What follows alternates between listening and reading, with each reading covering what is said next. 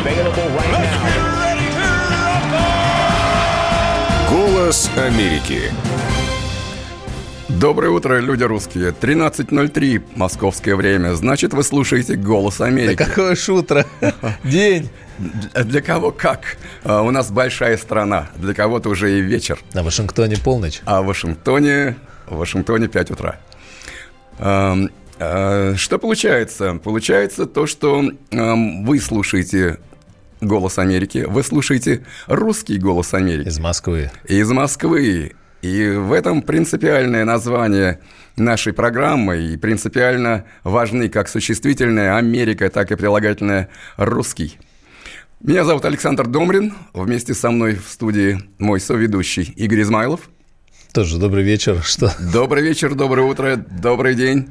Э, Кстати, один из э, наших коллег, Давид Шнейдеров, именно так начинает, вместе с э, Марией Бачаниной, начинает свои программы по субботам. А на Вашингтон тоже, наверное, А, транслирует. Я вполне допускаю. А, а, У нас сегодня интересная программа, но когда у нас еще программа не была интересной.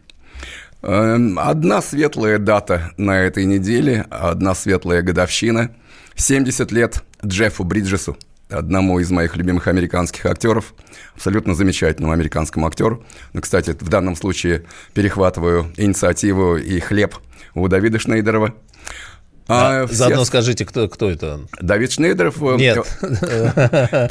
Джефф. Джефф Бриджес, один из замечательных американских актеров. э, The Big Lebowski, например, просто восхитительная картина. Эм, э, Все другие даты, к сожалению, грустные или даже трагические. Э, Ровно 30 лет назад и 4 дня, 3 дня э, состоялся сговор в Мальте, э, мальтийский сговор.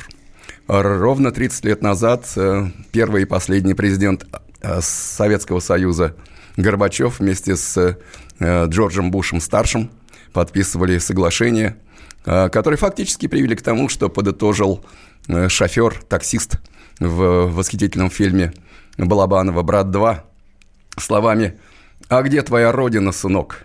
Сдал Горбачев твою родину американцам, чтобы тусоваться красиво. А Буш принял. А Буш принял, да, точно так же, как э, э, год спустя э, Горбачев э, принял Нобелевскую премию мира.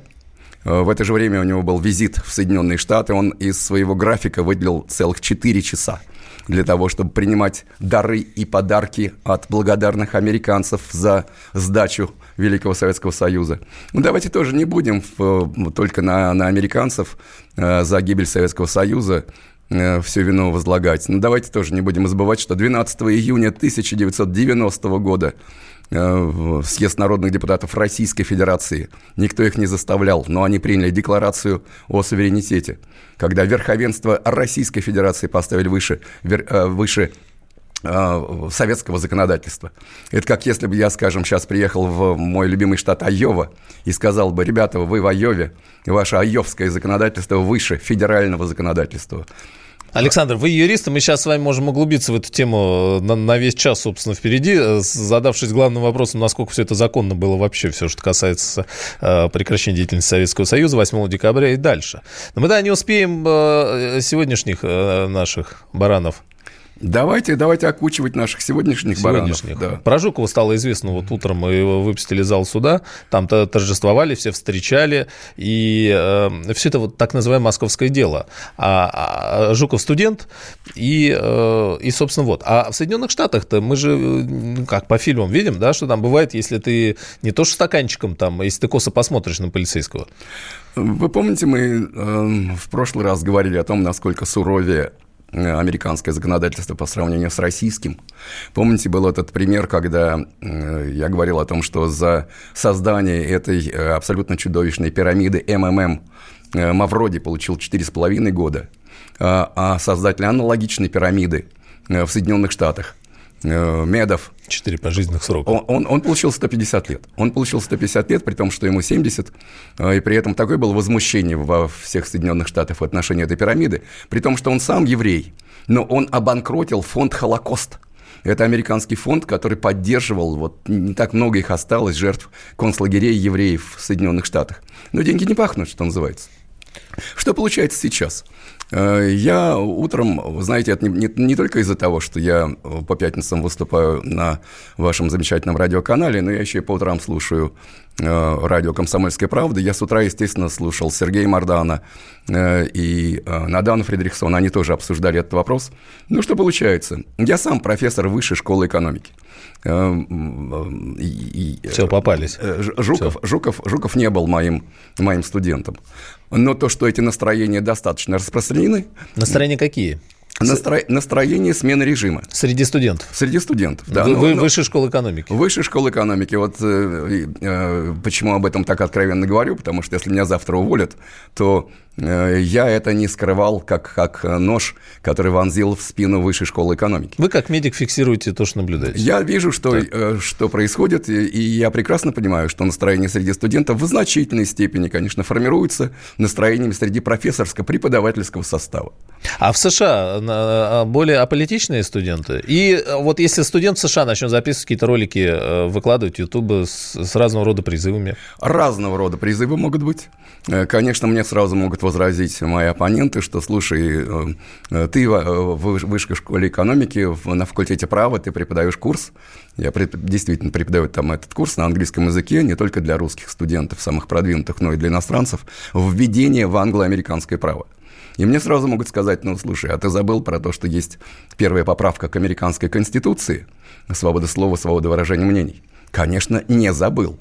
Но поскольку я этим занимаюсь профессионально, э, первая поправка действует в жестко очерченных рамках. Эм, но вот я иногда видел этого студента э, на одном, в одном из кампусов одного из американских университетов, где я преподавал, который входил в майке со свастикой на этой майке. Было очевидно совершенно, что ну, просто не хватает ему интереса со стороны телок.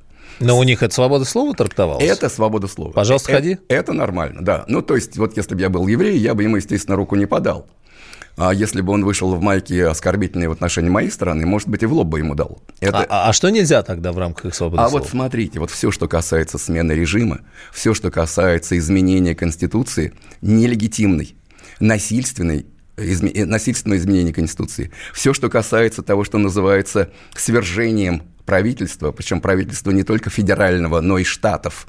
Это все очень жестко регламентируется. И давайте, поскольку я, я сюда пришел тоже не, не, не, не воспроизводя какие-то тексты по памяти, я просто реально пришел с текстом из свода законов США, а, раздел 18, статья 2385.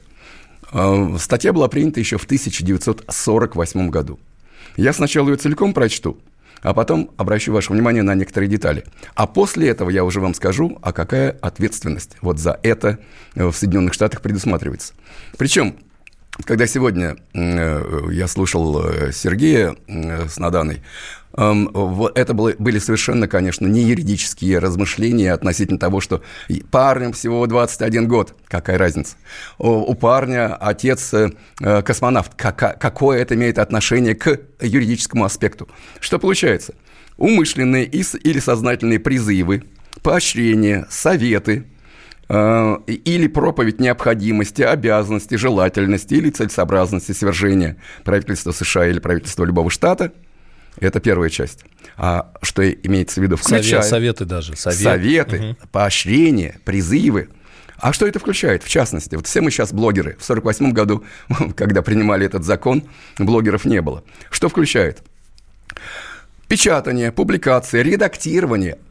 Игорь, редактирование – Э, или придание публичному обозрению любого печатного материала, советующего э, желательность или целесообразность свержения любого правительства в США, имеется в виду не только федерального, но и правительства штатов, да, э, любого правительства США силой или бесчинствами, или, опять-таки, подчеркиваю, попытками к этому – Обратите внимание. То есть, ну, призыв, грубо говоря, да? А, обратите внимание, вот опять-таки по понедельникам слушаю замечательную программу на радио КП э, с, э, с Тиной Канделаки. Когда она, например, вот в отношении одного из новых российских законов говорит, да, пусть он сырой, но надо его принять. В Америке нет такого понятия, как принять сырой закон. Все четко совершенно прописано. Советы, поощрения, призывы э, в отношении режим change – печатание, редактирование. Карается? Игорь, представляете, да. вот я напишу пост, а вы его вы немножко его отредактируете. Вдвоем поедем. Мы вдвоем поедем. И а насколько... куда поедем? На электрический стул и, сразу? Нет, нет. Э, э, если будет нападение на полицейских, если будет нападение на органы власти, да. Но если только это вот разговоры, и опять-таки, есть первая поправка к американской конституции? Есть. Но на э, эти призывы к режим change, они не распространяются. Штраф до 20 тысяч долларов – это 48 год. Тогда это были большие деньги. Тюремное заключение до 20 лет. В 70, э, нет, в 94 году э, ужесточили наказание – Значит, сняли это ограничение 20 тысяч долларов, потому что 20 тысяч долларов – это не так много сейчас в Америке. Как суд решит, столько даст, может, 20 миллионов. 20 лет Егору Жукову сейчас светило бы, и после этого, после того, как он бы отбыл 20 лет, после этого он еще 5 лет был бы э, в правах э, э, существенно ограничен. Вот так американское законодательство поступает в отношении Егоров Жуковых.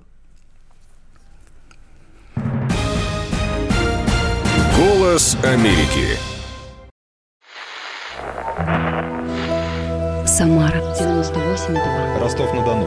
Иркутск 89,8. 91,5. Владивосток 94. Калининград 107,2. Я влюблен в тебя, Россия. Казань 98,0. Нижний Новгород 92,8. Санкт-Петербург 92,1. Волгоград 96,5. Москва 97,2. Радио «Комсомольская правда» слушает вся страна.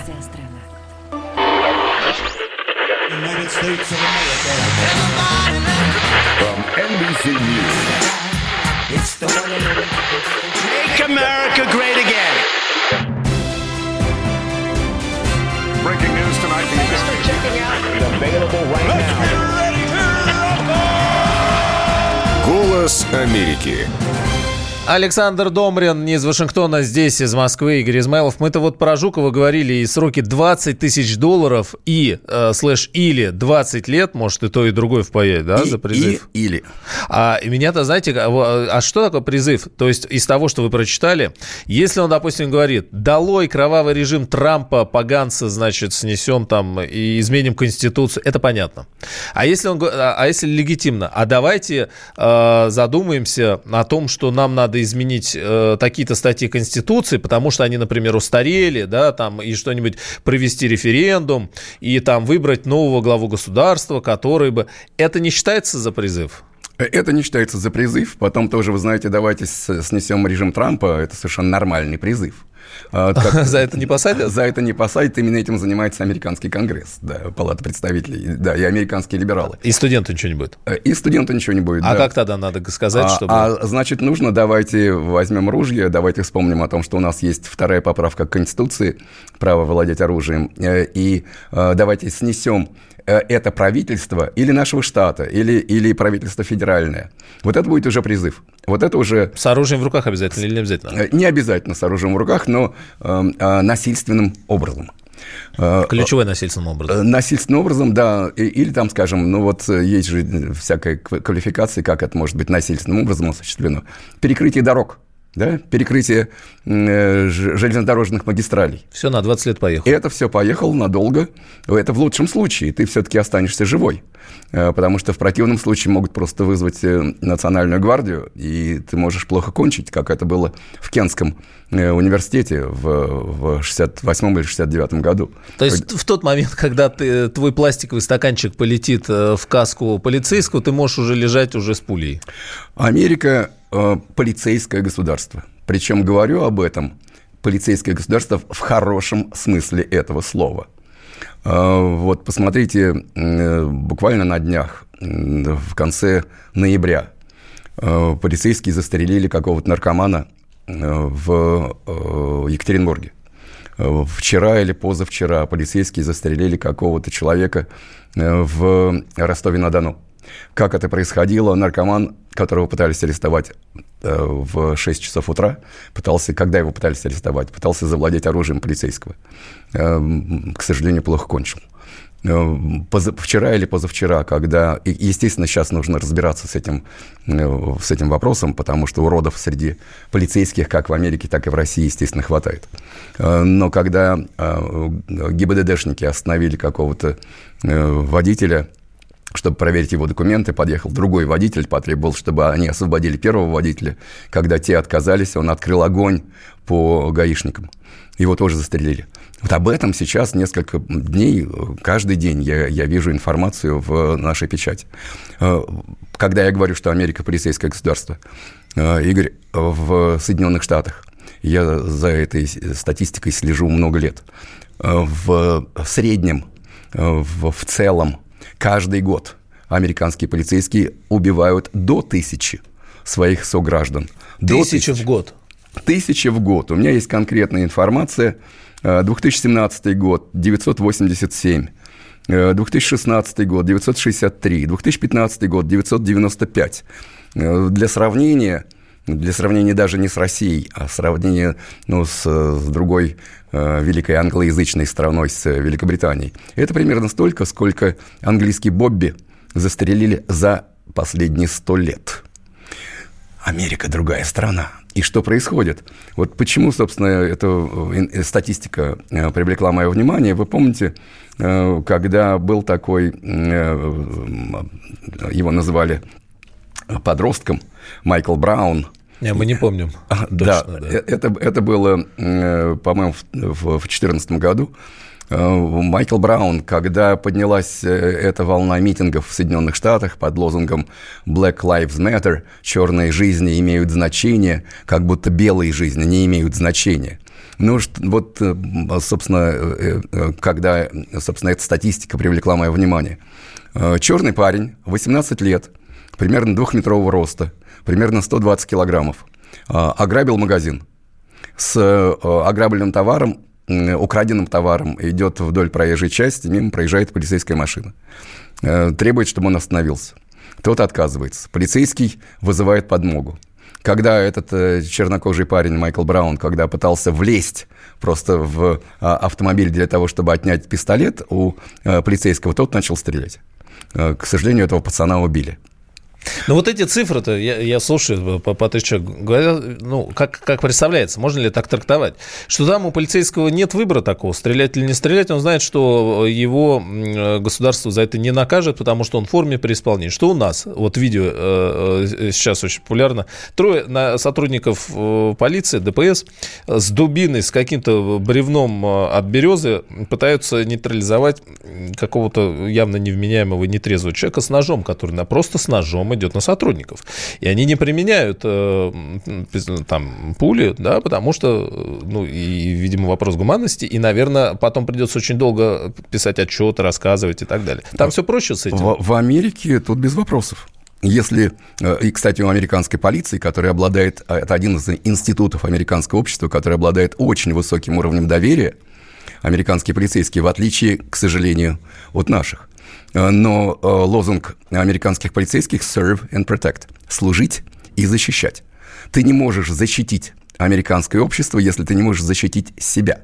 Если на тебя кто-то нападает с ножом, э, естественно, наши российские полицейские проявили просто чудеса гуманизма, не расстреляв с трех рук Они этого, этого э, несчастного. бревно березы взяли и по ногам ему пытались, значит, э, каким. И Ну, это, смешно это, и грустно это, это вершина гуманизма.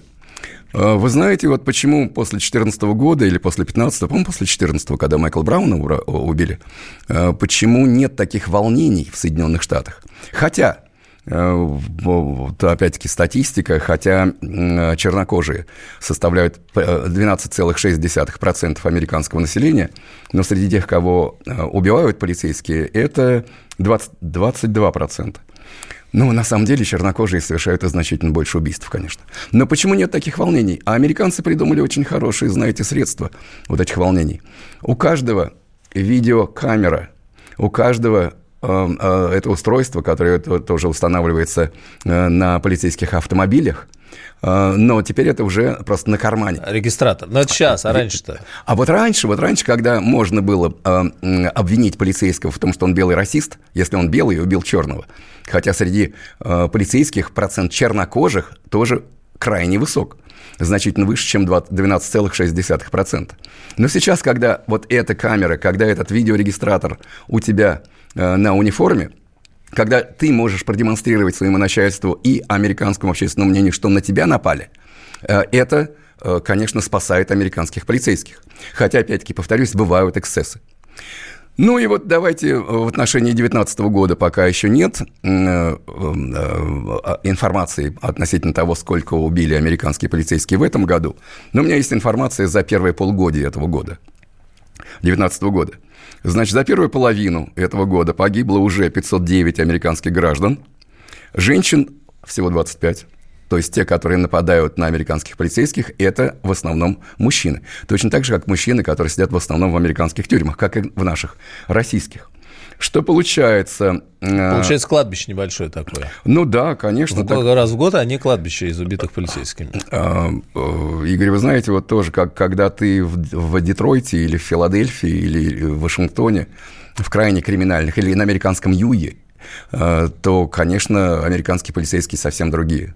Когда я, опять-таки, в одном из моих любимых штатов, Айова, проезжал на, провожал на пенсию одного из моих друзей полицейских, когда он уже на пенсию уходил, я спросил, сколько раз он достал пистолет из кобуры. Он сказал, ни разу. Совсем другой штат, понятно. Ну и что получается? Значит, а, из этих а, 509 американцев, которых убили полицейские за первые полгода этого года, 124 страдали какими-то психическими заболеваниями. Это четверть. То есть в этом смысле еще и когда нападает на тебя просто псих, как ты на это должен реагировать.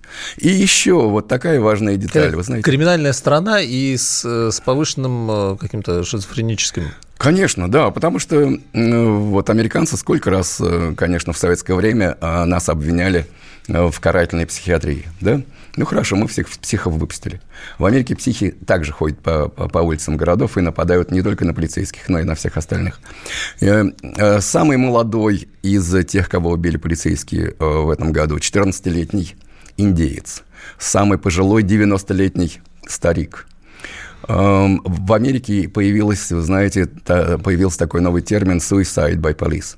Когда ты вызываешь полицию, говоришь о том, что на тебя кто-то напал, после этого ты выбегаешь с э, пистолетом или с ружьем, или с мачете, как это случилось с этим ин- индейцем, подростком, э, выбегаешь на полицейского для того, чтобы он тебя застрелил.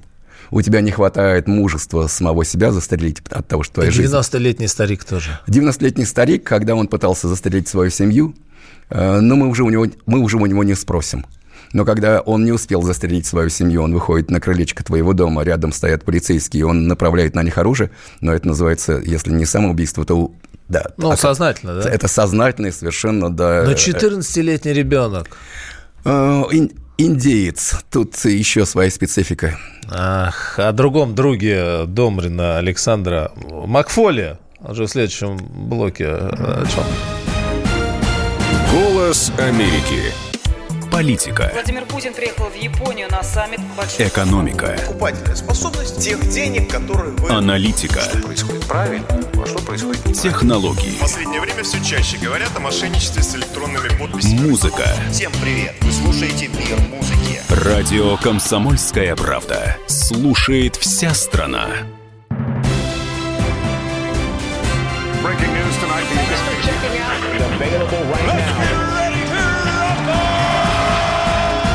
«Голос Америки». Добрый день, товарищи. «Голос Америки» на радио «Комсомольская правда». «Голос Америки» словами русских. В эфире Домрин и Измайлов. И меня всегда, кстати, удивляло, я Александра давно знаю, а Александр никогда не скрывал, э, что знает, например, Макфола, и очень хорошо с ним дружит. Даже когда здесь Макфол был уже в стадии собирания чемоданов с определенной реакцией, да, э, вы всегда говорили, я его знаю. Знаю людей, которые ему подносили чемоданы и сейчас выступают здесь как эксперты со всех углов, рассказывают о том, как жить в России, ну и так далее. А Макфол теперь говорит о том, что его Путин обижает, и заодно, что ты написал там? Он написал новую книжку о том, как его обижает э, Путин, как его оскорбила Россия, дикая страна, о чем он откровенно совершенно говорил, когда он здесь находился, о том, что сейчас он в черном списке, и он очень мечтал на самом деле, он же полагал, что как и все американские либералы, что победит Хиллари Клинтон, и он приедет сюда опять. Демократы для, сядут. Э, да, для того, для того, чтобы готовить переходный режим. Э, Причем вполне это могло распространяться на переходный режим не только э, от Обамы к Хиллари, но и переходный режим здесь у нас, у нас в стране. 12 год, да. мы вспоминаем. Ну вот вы, вы знаете, я его знаю действительно с 95 -го года, Вики Нудельман, она же Нуланд, я ее знаю с 91 -го года, Машу Йованович знаю с 99 и так далее. Э, но не в этом суть. Вот что у умного э, демократа, либерала э, американского на уме, то у Макфола на языке. И вот сейчас мы на дадим... русском языке. Кстати, все-таки, слушайте, Макфол а, в каком-то смысле исключение. Он ведь хорошо русский язык знает, таких немного людей там.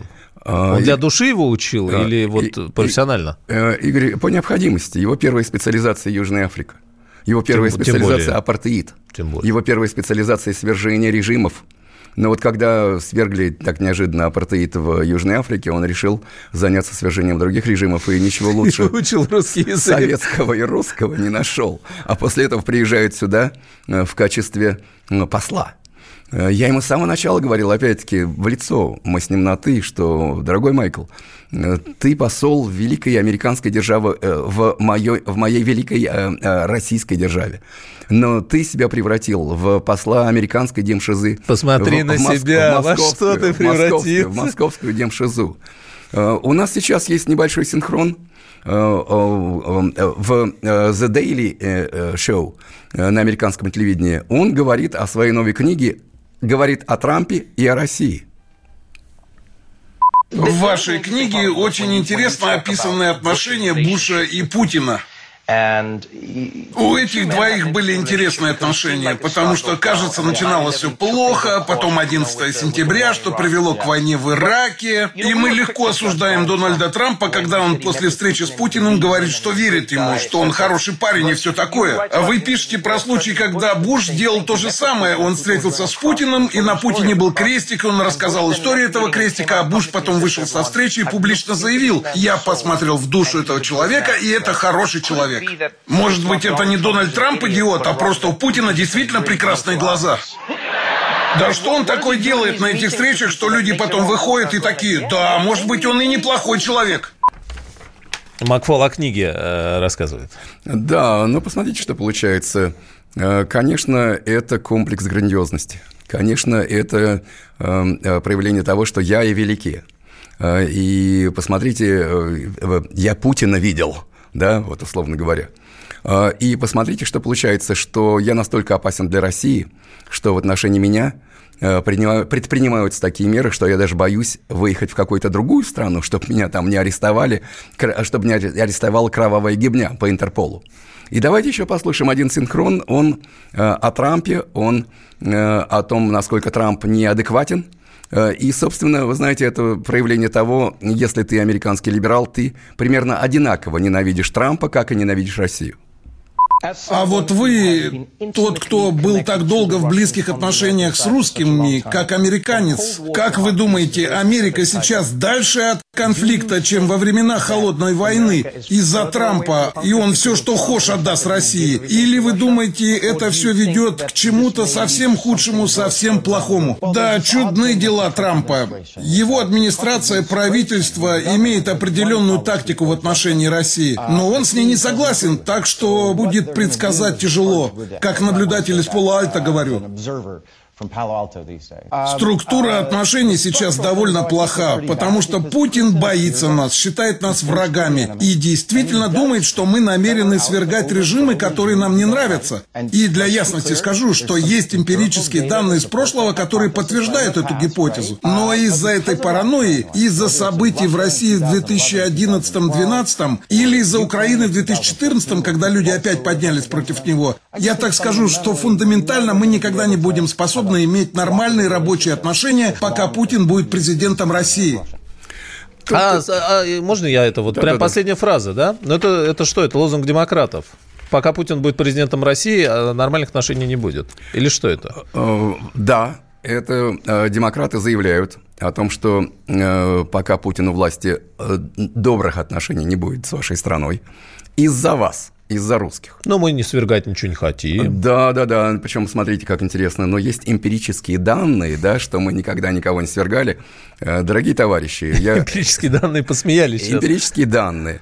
Э, вот эмпирические данные. Э, я работал в исследовательской службе Конгресса, Congressional Research Service.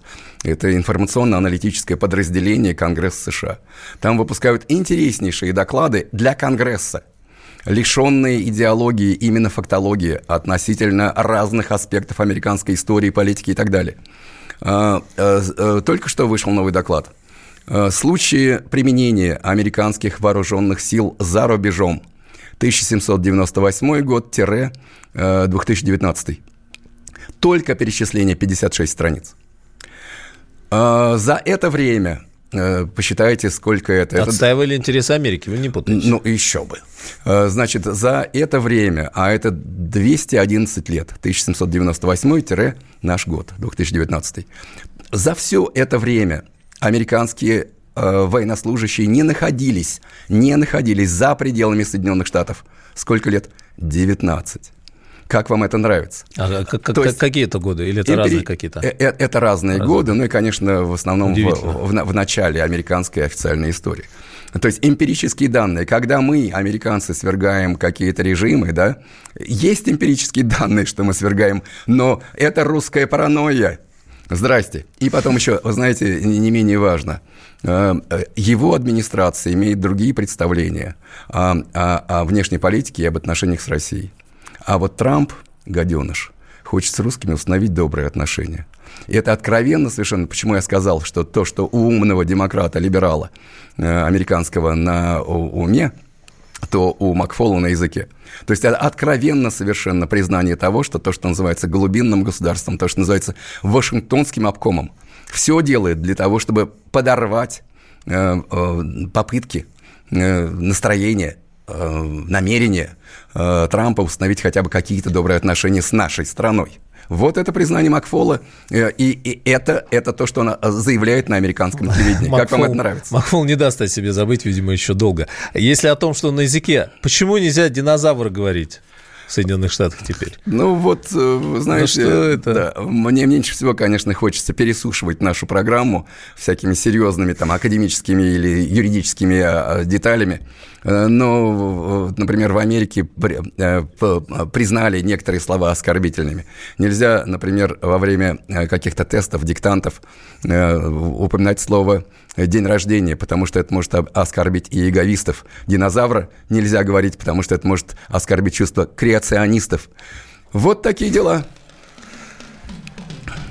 А, наша сегодняшняя программа заканчивается одной из моих любимых американских групп The Talking Heads – а, группа, которая существовала в начале 80-х, и было так интересно, когда ты идешь по Нью-Йорку, подходишь к своему дому, а на перекрестке останавливается человек на велосипеде, и ты узнаешь в нем Дэвида Берна, лидера The Talking Heads и твоего героя, когда ты еще в школу ходил. Александр Домрин. Игорь Измайлов. Всего вам хорошего.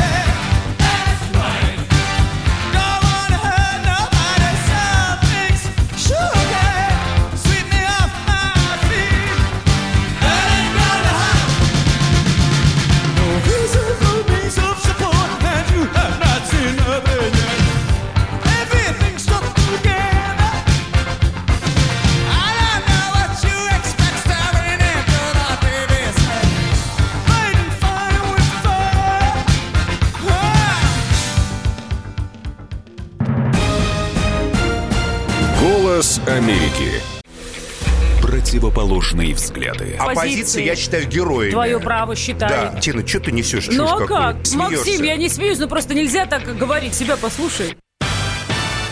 Разные точки зрения. Призывы «надо выходить и устраивать майдан» — это нарушение закона. И вообще это может закончиться очень нехорошо. Вы не отдаете себе в этом отчет? О, нет, решили какой-то допрос устраивать. Личный взгляд на главные проблемы.